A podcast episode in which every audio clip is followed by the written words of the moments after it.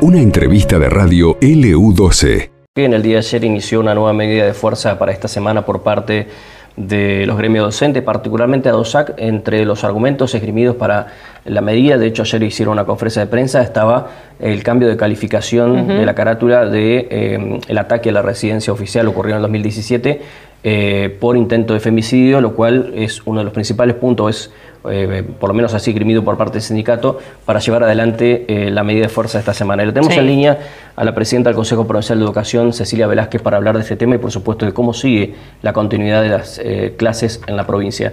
Hola Chachi, ¿cómo estás? Buenos días. Pablo y Eugenia María te saludan de LU12.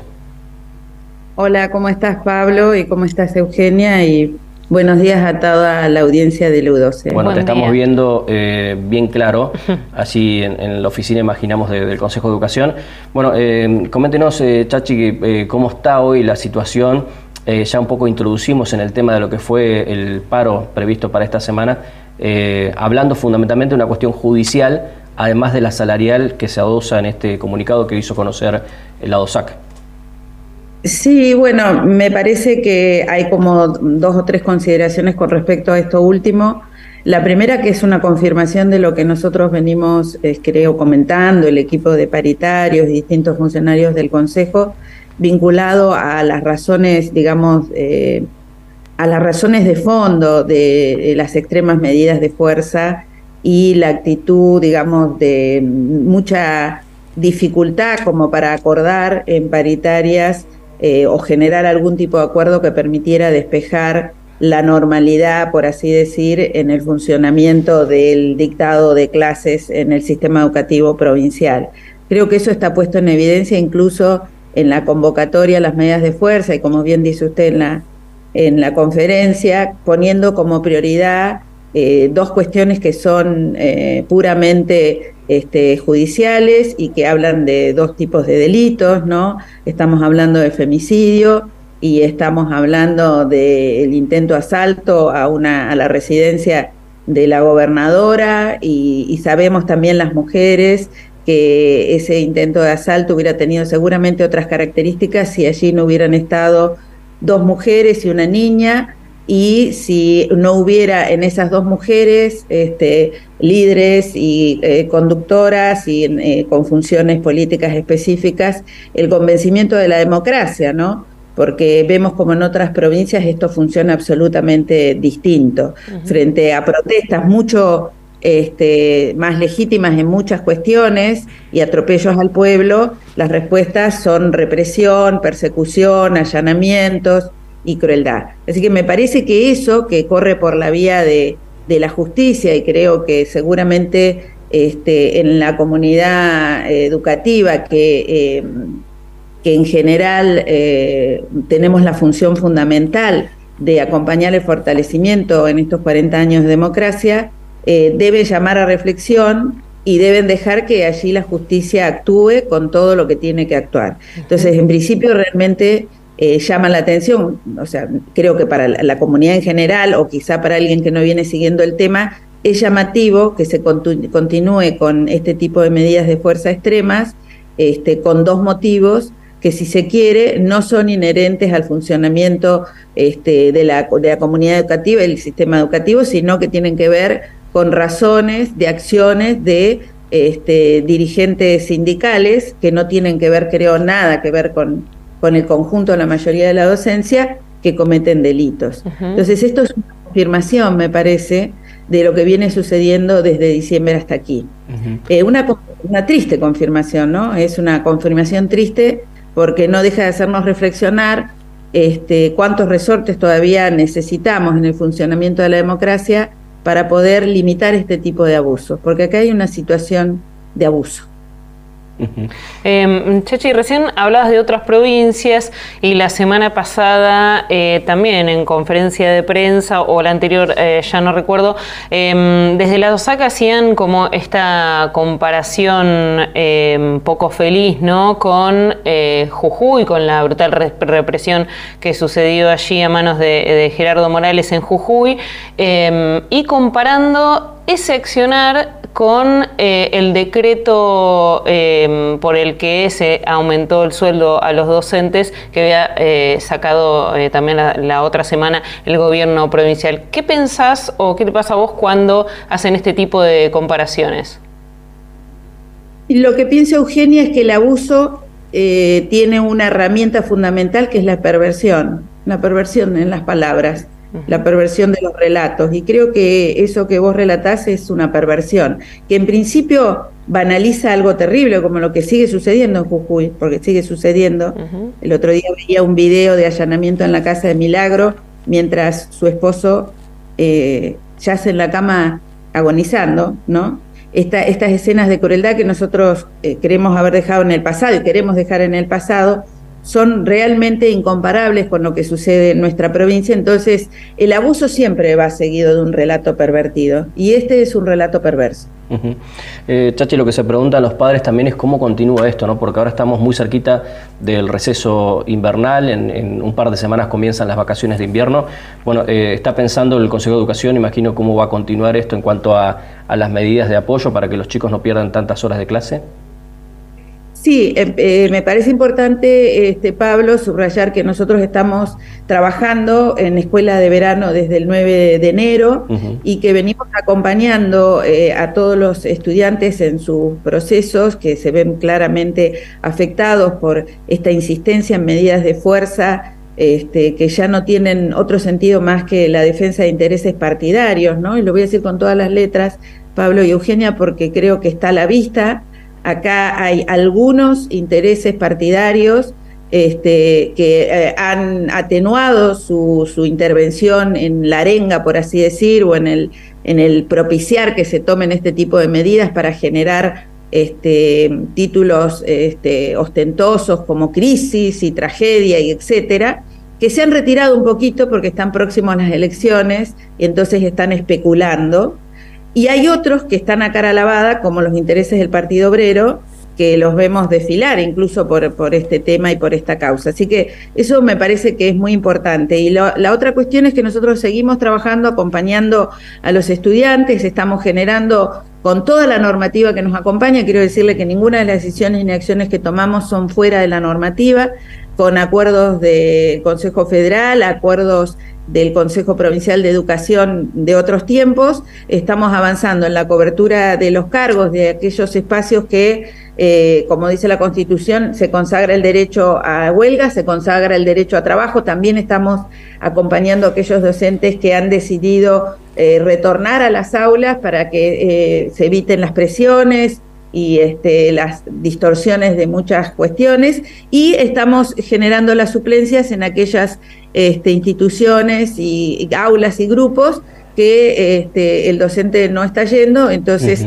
estamos poniendo suplentes. Esto es por un lado medidas, más todas las herramientas que tenemos desde enero, que son tutorías, acompañamiento a las trayectorias, etcétera, y ahora vamos a implementar la escuela de invierno, como hicimos la de verano, vamos a hacer la de invierno, que es una propuesta eh, para aquellos chicos y chicas que han, este, no han tenido la posibilidad de ser acompañados eh, de la manera en que se espera, ¿no? Todos estos días en donde ha habido ausencia de, quienes estarían a cargo de su proceso de aprendizaje. Entonces, proponemos la escuela de invierno, eh, que va a empezar a partir del 17 de julio, pero quiero subrayar que esta es una propuesta que viene a sumarse a todas las otras que continuaremos este, desarrollando durante todo el año para evitar que los chicos y las chicas, estudiantes de primaria, secundaria y jardín, pierdan eh, su vínculo pedagógico y pierdan este, la posibilidad de cumplir sus objetivos. Es decir, Así que en las vacaciones de invierno va a haber escuela de invierno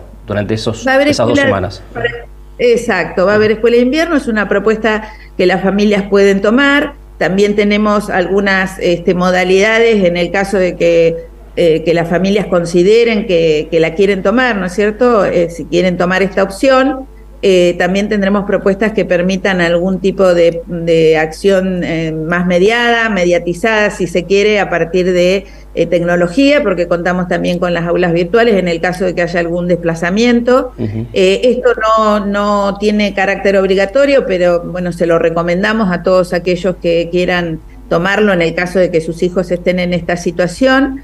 y por supuesto sí, en el caso de los docentes, eh, siempre estamos esperando eh, el retorno y la propuesta eh, sí tiene carácter obligatorio a aquellos que, que, están tomando medidas de fuerza. Y aquí quiero también decir, este, Pablo y Eugenia, un poco para cerrar, que todos aquellos docentes que han retornado a las aulas o están pensando en retornar a las aulas, nosotros tenemos la propuesta de que si generan programas de recuperación y acompañamiento para los estudiantes para atrás, digamos, los días espacios que han perdido, nosotros tenemos la posibilidad de poder acordar con ellos la devolución de aquellos días que se les han sido descontados, en la medida de una propuesta de recuperación de los aprendizajes. Así que también los convocamos y finalmente contarles, Pablo y Eugenia, que hemos desarrollado una propuesta hace casi un mes eh, que creo que es innovadora, que es un espacio de diálogos por la educación todos los miércoles de 18 a 20, es un Zoom en el que pueden ingresar hasta 500 personas y nosotros, todo el equipo del Consejo, tiene un diálogo mano a mano, pueden ser docentes, pueden ser padres, pueden ser estudiantes, pueden ser interesados en un marco de, de diálogo democrático, de respeto y en el que podemos intercambiar información que a veces llega muy muy tergiversada y también este, ir encontrando soluciones a problemáticas vinculadas a la educación. Antes de seguir, le mandamos un saludo bien grande a toda la provincia de Santa Cruz porque vamos a finalizar el duplex con Canal 9. Eh, nosotros seguimos un ratito más hablando con, Chachi Velázquez, eh, bueno, ya con información muy importante y con dos anuncios importantes, me parece que es esta escuela de invierno eh, que va a estar durante las dos semanas de precisamente el receso invernal que tienen los chicos y chicas de toda la provincia y también esta posibilidad de que van a tener los docentes que quieran generar contenidos hacia atrás para recuperar los contenidos de los chicos y chicas que no, no los tuvieron durante este, esta parte del año, que puedan recuperar los que se denominan los días caídos, ¿no es cierto? Claro. Los días de eh, huelga descontados, ¿no? Ahí eh, quería consultarte, eh, Chachi, ¿cuál es el promedio que se habla más o menos de, días caídos? nosotros sabemos que son más de 60 días de, paro que llevan adelante, pero ustedes, ¿qué es lo que contabilizan en un promedio? Es que sobre ese esos 60 días este, nosotros tenemos eh, un, un, sostenimiento real promedio de un... Eh, hay un 30% de acatamento promedio, un poquito más en el secundario eh, y primaria.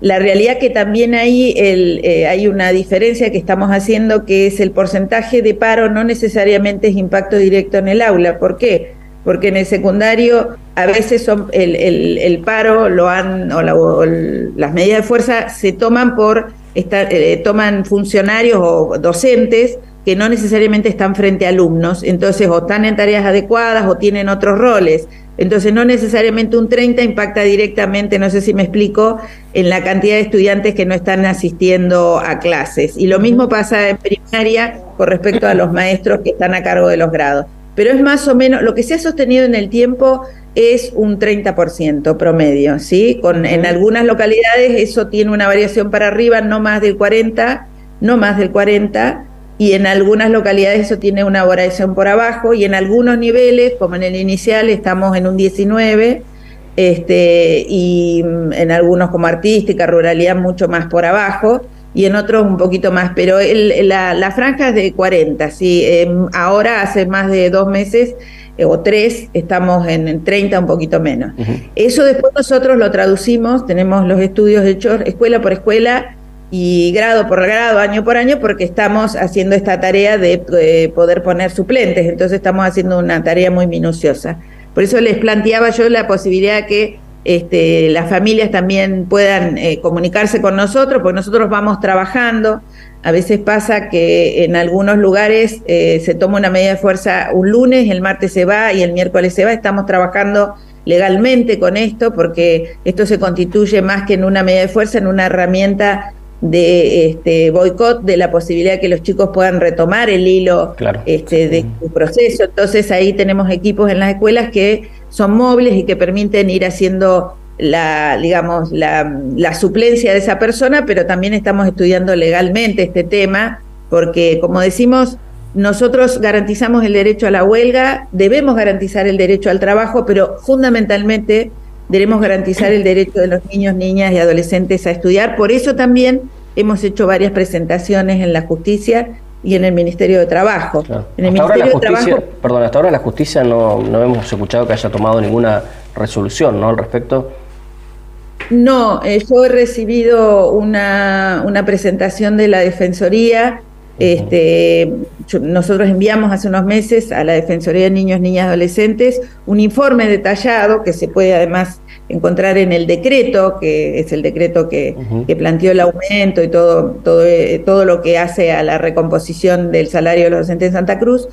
Este, una síntesis de todo esta accionar, digamos, las negociaciones y planteando la vulneración eh, recibió una, una, nota planteando, bueno, esto, de que claramente hay vulneración y pidiendo un informe que nosotros este, también estamos, y acciones que estamos haciendo. Nosotros cuando trabajamos este, en la en escuela de invierno, en la escuela de verano, en las tutorías, todo esto que desplegamos y mucho más, ¿no? porque hay un programa, egresar, hay muchas herramientas, lo que estamos haciendo es centrarnos en el interés eh, supremo de los este, niños, niñas, adolescentes, que así lo establece la ley, ¿no? Porque por ahí, en esta idea de decir rompe igual, no, no, no, no. Acá el derecho al trabajo debe ser garantizado, el derecho a la huelga está garantizado y también la posibilidad de descontar los días, y el derecho de los niños es el supremo y es el que nosotros estamos garantizando con todas estas medidas que yo este, le estoy detallando.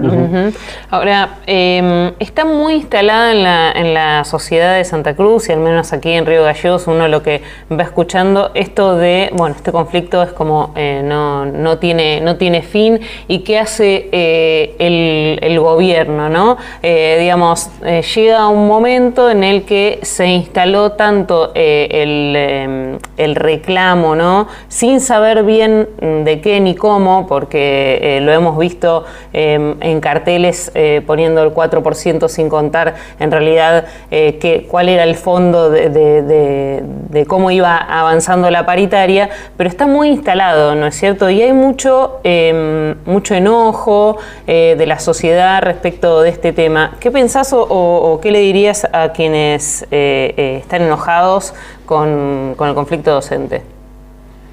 Mire, yo creo que los que están enojados, este, digamos, sinceramente y honestamente, vinculado creo eh, fuertemente a aquellos que o ven vulnerado su derecho al acceso a la educación o de sus hijos, tienen razón. la primera cosa que le digo es que tienen razón y que nosotros no podemos enojarnos, lo que tenemos que hacer en particular es trabajar, por eso desplegaba todo esto que les contaba en el caso de la función institucional, pero también les quiero contar este, no sé si aliviará su enojo, pero les quiero contar que nosotros seguimos trabajando en espacio de paritaria. Esta semana que pasó tuvimos paritaria laboral, porque lo que hace el decreto es ponerle, este, mm, digamos, un acuerdo eh, o una propuesta, que en principio si no los docentes no estarían pudiendo cobrar, a una negociación salarial que inició en diciembre del año 22 y que claramente este, el, ir corriendo todo el tiempo este, las necesidades una vez que uno avanza en, una, avanza la negociación,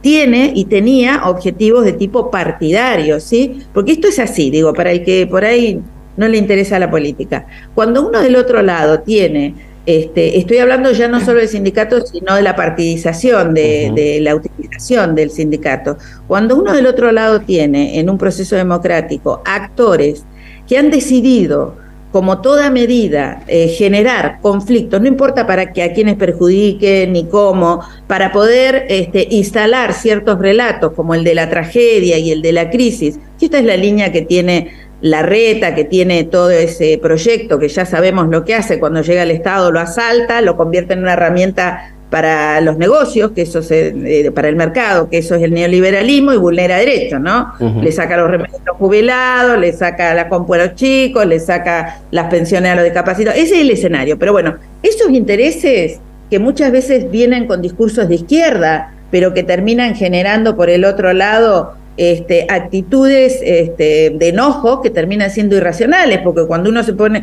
se enoja mucho, ¿qué dice? Que echen a todos los docentes, que nadie tenga derecho, sí, hay que privatizar toda la educación, sin pensar que privatizar va a implicar quizá que vos lo estás diciendo, que mañana no tengas para pagar una cuota de 170 mil, de 100 mil, de, 60 mil, ¿no? Porque esto, este es el objetivo que está este, por atrás. Y este es el que ha propiciado porque si ustedes recorren las medidas extremas en la provincia de Santa Cruz de eh, los sindicatos, en, este caso docente, usted se va a encontrar muchas veces con coyunturas electorales. Entonces, hay que poder hacer esta lectura, este, más allá de que nos guste o no nos guste, porque allí está una limitación de nuestras herramientas en la democracia. Porque de verdad, si yo tengo que compartir una parte de mi enojo con las familias, es el de no haber encontrado hasta la fecha herramientas de tipo este, legal que permitan poner límite al abuso del derecho, no al derecho, al abuso del derecho, que es otra cosa. ¿eh? Hoy nosotros sabemos que hay asambleas de 20 personas, de 15 personas, de militantes del Partido Obrero que tienen todo derecho, ¿sí? O, o militantes del proyecto alternativo que les describía, vinculados al, radicalismo, a la reta y a, todo este, ese, ese proyecto alternativo, que este, escondidos, digamos, tras algunos eh, discursos que, están, eh, que, vinculan a la defensa de, una educación digna o qué sé yo, están arengando ¿no? este sostenimiento de medidas y que en esas asambleas ya no hay docentes, ya no hay educadores con sus preocupaciones genuinas, porque es verdad, que a todos se nos hace difícil en este momento en la Argentina, pero yo le quiero decir a las familias también que por ahí genuinamente están enojadas, si ellos han tenido aumentos desde enero hasta acá todos los meses, todos los meses. Nuestros docentes en Santa Cruz tienen aumento todos los meses. Y ahora con el decreto, además del aumento de todos los meses, que este mes va a ser del 7.1 por cláusula gatillo, tendrán ahora en estas semanas, van a cobrar esta semana un retroactivo al pago del título, ¿sí? que tuvimos que cambiar el decreto porque nos regíamos por otro decreto que implica que el título se pague en función del cargo testigo, que es el cargo con hora de extensión del maestro primaria, lo van a cobrar todos, retroactivo a febrero, en el caso del Chaltén, que tiene un periodo especial, retroactivo a marzo para todos los docentes, lo van a cobrar ahora. Y van a cobrar también el bono para los que ganan este, menos de 200 mil pesos, este, que creo que son 100 mil pesos, si mal no recuerdo, si no corríjanme. este, y también, y también atentos a que también sucede que dentro del sindicato hay voces distintas y contradictorias, ¿sí? hay una hegemónica que es la de un partido, que ya lo hemos detallado, pero también hay otras ¿sí? que nos han planteado que lo que nosotros tenemos que revisar es los cargos más bajos. Discusión que tenemos hace ocho años con el sindicato de ADOSAC y en el que la respuesta es que si tocamos los cargos más bajos en el calafón, se achata la pirámide. Entonces, frente a este planteo de una parte del sindicato, porque hay otra que no se pone de acuerdo, lo que nosotros hicimos fue aumentar un 3% en, en la valoración, en el puntaje de los cargos del escalafón más bajo, que permita que desde la base, en ese, en ese puntaje, cuando hay aumentos, eh, puedan partir de una base mejor, digamos, que son los cargos más bajos. Sencillo, lo que menos gana partan de una base mejor cuando aplicamos aumentos, ¿sí? Bueno, cuénteme si es para que tener medidas de fuerza de las que tenemos. Claramente, el que no entiende va a entender rápidamente que acá hay otras razones. Y que esas razones, lo que a mí en particular me enoja, puedan ser en un proceso democrático ejercidas sin ningún tipo de límite, porque esto es abuso, no es ejercicio de derecho, es abuso de derecho. Chacha Velázquez, te agradecemos mucho la comunicación, ¿eh? muy amable y la seguimos en otra oportunidad. Gracias a ustedes. Gracias, buen día. Ahí estaba la presidenta del Consejo Profesional de Educación, bueno, eh, con bueno, no solamente la opinión del conflicto docente, sino anunciando dos medidas importantes. Una que va a haber clase durante el invierno en la provincia de Santa Cruz. Sí, no son obligatorias, dijo. Claro, tal como sucedió en el verano, ¿no? Es una escuela, en este caso de invierno, en el verano sucedió la escuela de, verano. Eh, no es obligatorio para los alumnos, pero sí es una, una gran opción para quienes eh, a causa de estos paros, este paro indeterminado desde inicio de año eh, puedan darle una continuidad y, fortalecer los contenidos que no han tenido en este, en este periodo. Y después un gesto al sector docente también, a los maestros y maestras de bueno, si hay propuestas para eh, recuperar precisamente el contenido perdido durante este primer semestre, devolverle los días caídos, ¿no es cierto? Eh, que bueno, no sé cómo se instrumentará después, pero es la, la propuesta que está haciendo el Consejo Provincial de Educación por estas horas. Esto pasó en LU12, AM680 y FM Láser 92.9.